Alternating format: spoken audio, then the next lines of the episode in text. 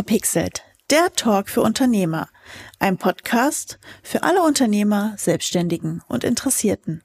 Von und mit Christina Albinus. Hallo ihr Lieben, da bin ich mal wieder für euch mit diesem wunderbaren Podcast-Folge von Unverpixelt. Heute noch eine Solo-Folge von euch, denn viele waren von der KI-Folge so begeistert, dass ich mir gesagt habe, okay, dann schiebe ich euch gleich noch eine Solo-Folge hinterher. Aber keine Panik.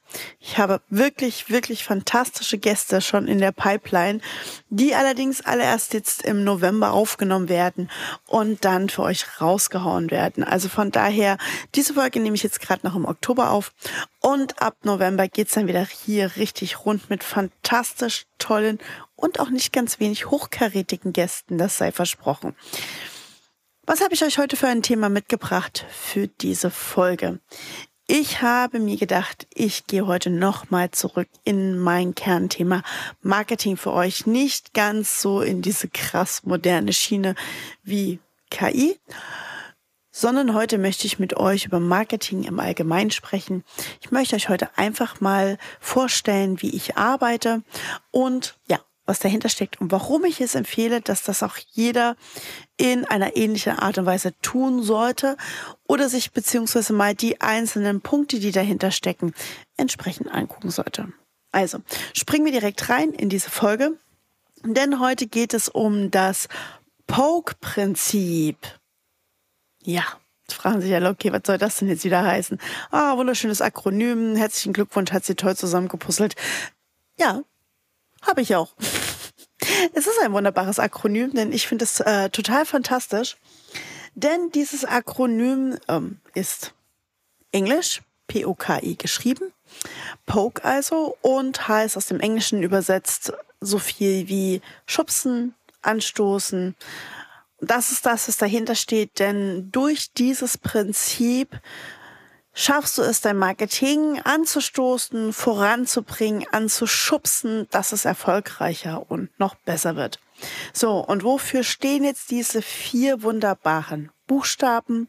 P-O-K-E stehen für Positionierung, Optik, Kommunikation und Evaluation. Denn genau diese vier Punkte benötigt es eigentlich, um wirklich in deinem Marketing wirklich, wirklich gut zu performen und richtig Gas geben zu können. Steig mir mal ein, was ich für mich aus meiner Sicht, weil das Prinzip habe ich entwickelt, hinter diesen Punkten steckt und was sich dahinter verbirgt. Und ich verspreche dir, du ziehst das ein oder andere Nugget hier heute noch raus.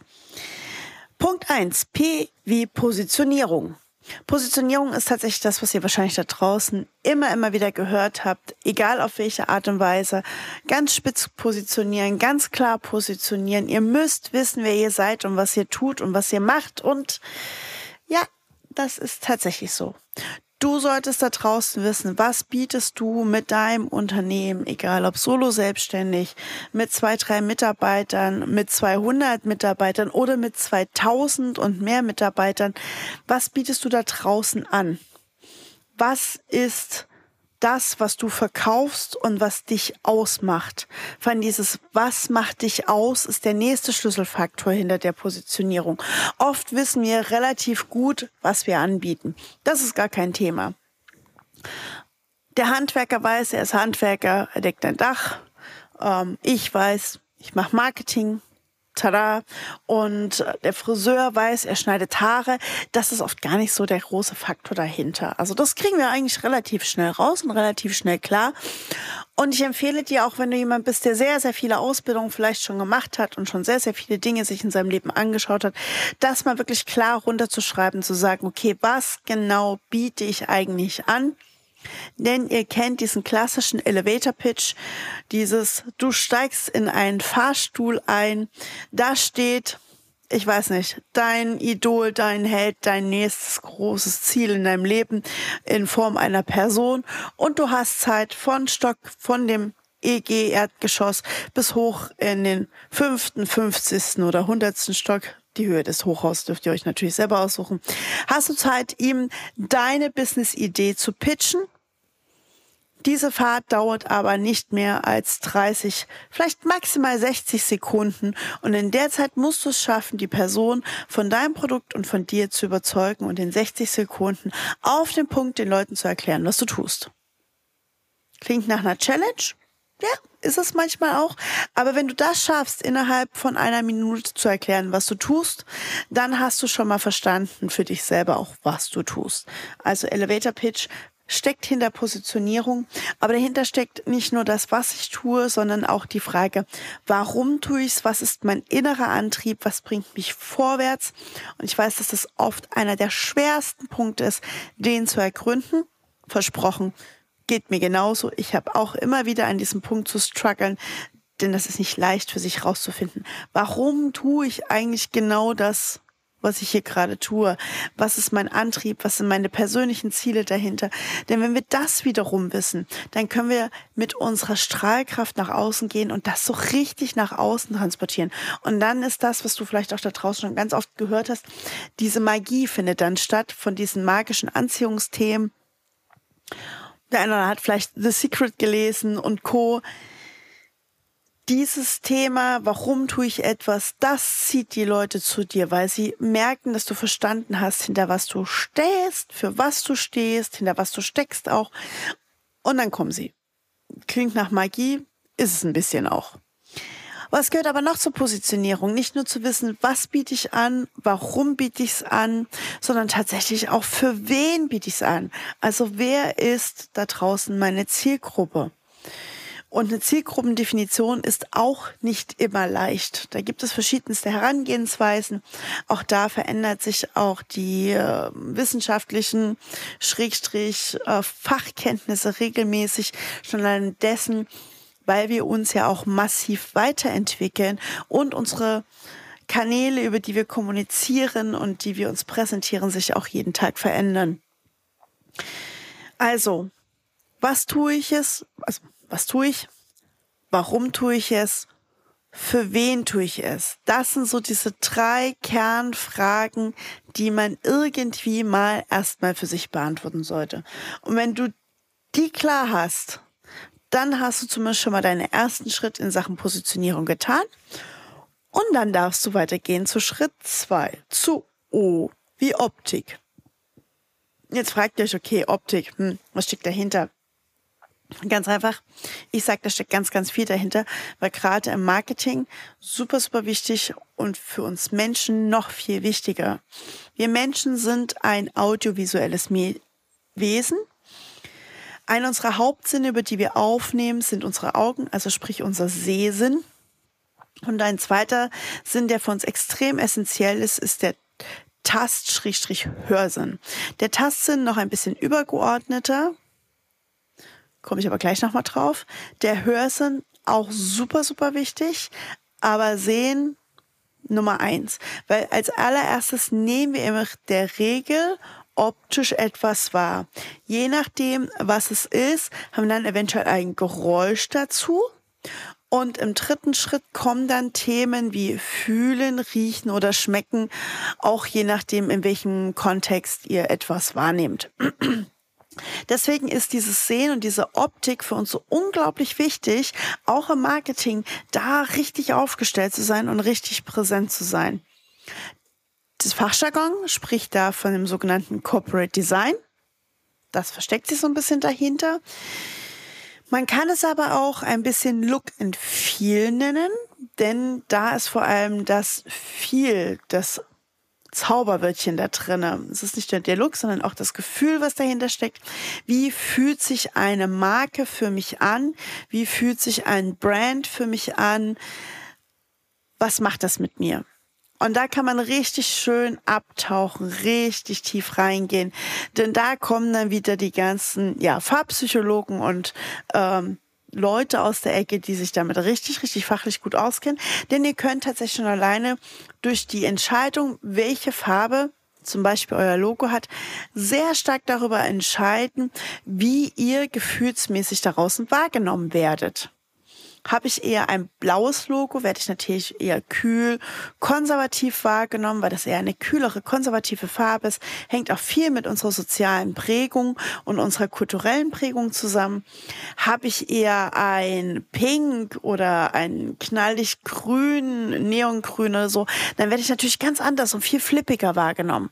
Und schon alleine diese Farbentscheidung transportiert nach außen, wer oder was du sein könntest.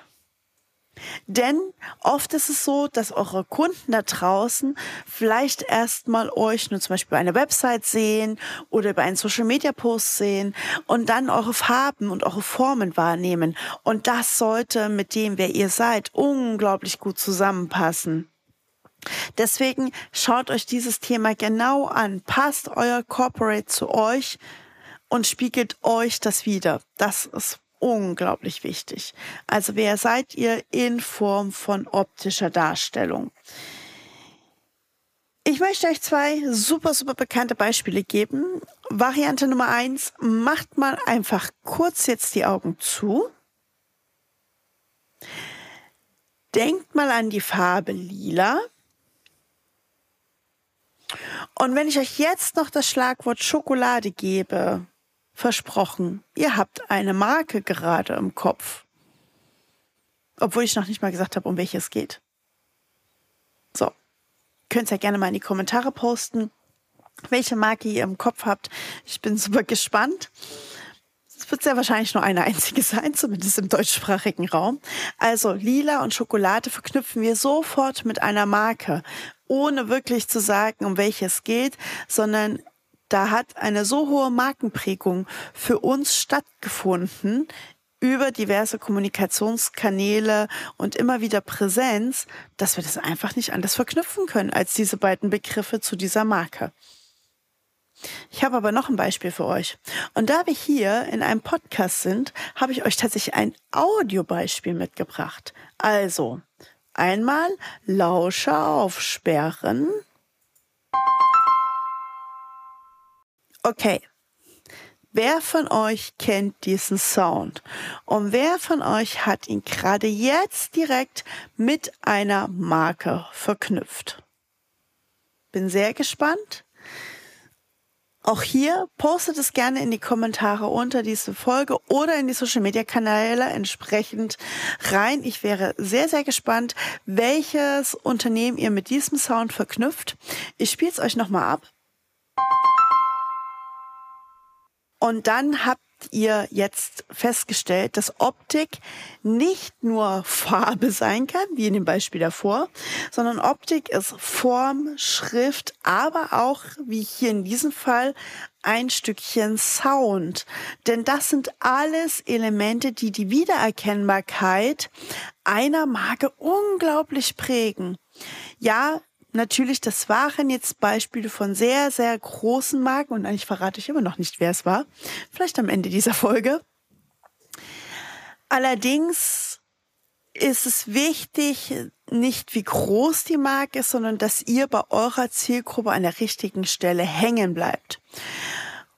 Einfaches Beispiel auch für euch. Scrollt mal durch euren Instagram-Feed. Einfach mal stumpf durchscrollen. Und immer wenn ihr an einer Stelle mit dem Augen stehen bleibt, analysiert mal kurz, was seht ihr? Nicht wen seht ihr, sondern was seht ihr? Welche Farben, welche Formen nehmt ihr wahr? Warum habt ihr angehalten? Habt ihr angehalten? Weil ihr den Namen des Produktes kennt, weil das eine Firma ist oder ein Instagrammer, ein Influencer, äh, Content Creator, den ihr unglaublich mögt, wo ihr einfach nur des Namens wegen hängen bleibt und ihr seinen Post optisch immer wieder erkennt, weil er oder sie eine ganz bestimmte Farbkombination immer wieder wählt. Also geht da mal in euch rein und schaut mal, was das mit euch macht. Und ich verspreche, ich werde ganz schnell feststellen, dass ihr immer bei ganz bestimmten Leuten stehen bleiben werdet, denen sehr gut und stark ausgebildetes Markenbild haben. Und das ist völlig egal, ob das Instagrammer oder Social Media Leute sind mit 500 Followern oder mit 50.000 Followern. Das ist tatsächlich vollkommen egal. Ihr bleibt bei den Leuten hängen, die für euch am prägnantesten in der Farbdarstellung, Schrägstrich in der optischen Markendarstellung sind. Weil immer wiederkehrende Symbole drin sind, die sich bei euch einfach im Hirn schon eingeprägt haben. Und da mal noch ein, zwei Zahlen, vielleicht für den einen oder anderen, den es interessiert, unter den Zahlen-Junkies für euch. Es ist so, dass wir früher gesagt haben, dass wir im Marketing fünf bis sieben Kontakte brauchten, um von einem Erstkontakt, das heißt zum Beispiel habe ich das Logo irgendwo mal gesehen, hin bis zu einer Kaufentscheidung zu kommen.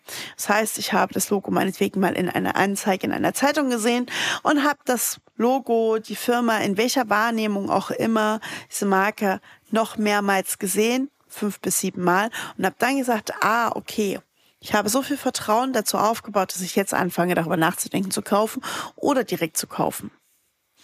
Das hat sich heutzutage massiv verändert, einfach auch durch die Menge der Kanäle, die wir haben und die Menge, in der wir kommunizieren, vor allem in der Geschwindigkeit, die wir kommunizieren, sagt man, haben wir heute 50 bis 70 Kontakte inzwischen um hinterher eine Kaufentscheidung zu tätigen. Das klingt jetzt wahnsinnig viel, aber wenn ihr euch einfach mal hinsetzt und überlegt, auf wie vielen Kanälen ihr unterwegs seid, selber vielleicht mit eurem Unternehmen, dann wird euch auffallen, dass es gar nicht mehr so viel ist, weil wir das schon so alltäglich tun und über so viele Kanäle kommunizieren, dass es für uns völlig normal ist, so stark präsent zu sein und Dinge so stark wahrzunehmen. Das heißt, die, die noch stärker präsent sind, die nehmen wir natürlich noch leichter wahr. Und wenn sie die Markenbildung richtig bei uns anwenden, oder wir richtig auf ihre Markenbildung drauf passen, weil wir genau die Zielgruppe sind, dann sind wir eher bereit, da natürlich zu kaufen. Also, erstens Positionierung haben wir klar, zweitens die Optik haben wir klar, dann kommt jetzt Buchstabe Nummer drei, nämlich die Kommunikation. E-Mail, WhatsApp, Instagram, LinkedIn, Website, YouTube, TikTok, Twitch, Broschüren, Flyer, Postkarten, Blog, Zeitungen oder Zeitschriften, Messen, Events oder auch wie hier so ein Podcast. Das sind alles Kommunikationskanäle. Jeder einzelne davon ist ein Kommunikationskanal, mit dem ihr nach draußen kommuniziert. Und das sind noch lange nicht alle dabei. Ich könnte noch Plattformen wie X, aka Twitter dazu nehmen. Ich könnte Plattformen dazu nehmen wie mm, ein Online-Shop ist nicht gleich eine Website zwingend, das sind schon manchmal verschiedene Faktoren. Wir haben aber auch Facebook drin vergessen. Ähm, es gibt auch noch das Face-to-Face-Kommunikation. Es gibt das Telefon. Natürlich, wir können auch noch telefonieren. Um, also es gibt auch TV-Werbungen. Es gibt Radio-Werbung. Es gibt so viele Möglichkeiten, heutzutage präsent zu sein und zu kommunizieren, dass es tatsächlich schon fast gar nicht mehr einfach ist. Genau, weil die Liste, die ich gerade vorgelesen habe, ist jetzt nicht die Liste, auf der ich überall aktiv bin. Nur fast.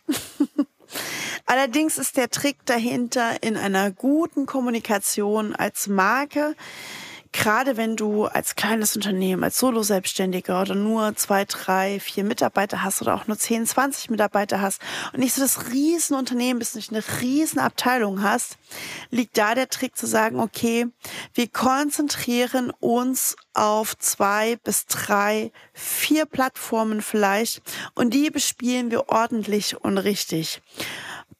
Ganz einfacher Überblick, meinetwegen eure Website gut bespielen und gut pflegen, Sucht euch einen passenden Social Media Kanal, der zu eurer Zielgruppe passt. Da gibt es tatsächlich so drei, vier große und da ist immer einer dabei, der zu eurer Zielgruppe passt. Eventuell ist das Thema E-Mail-Marketing je nach Branche für dich noch interessant. Also haben wir schon drei Kanäle.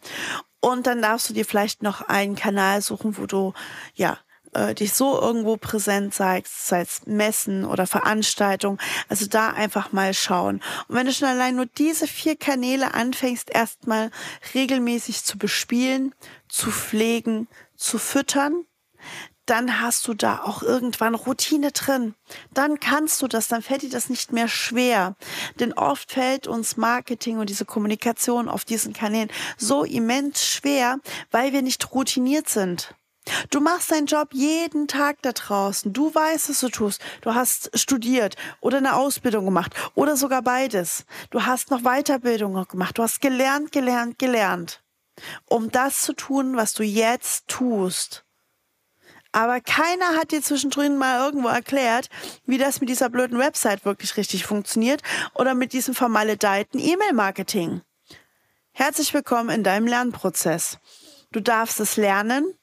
Wie funktioniert es, dass du es einmal verstehst und praktisch anwenden kannst?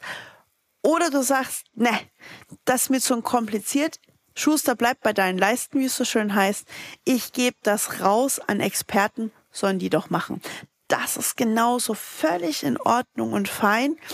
Und immer wieder genau der richtige Ansatz, auch mal klar zu entscheiden, was kann ich gut was kann ich weniger gut. Hast du deine Kanäle gemeistert? Deine vier Startkanäle vielleicht?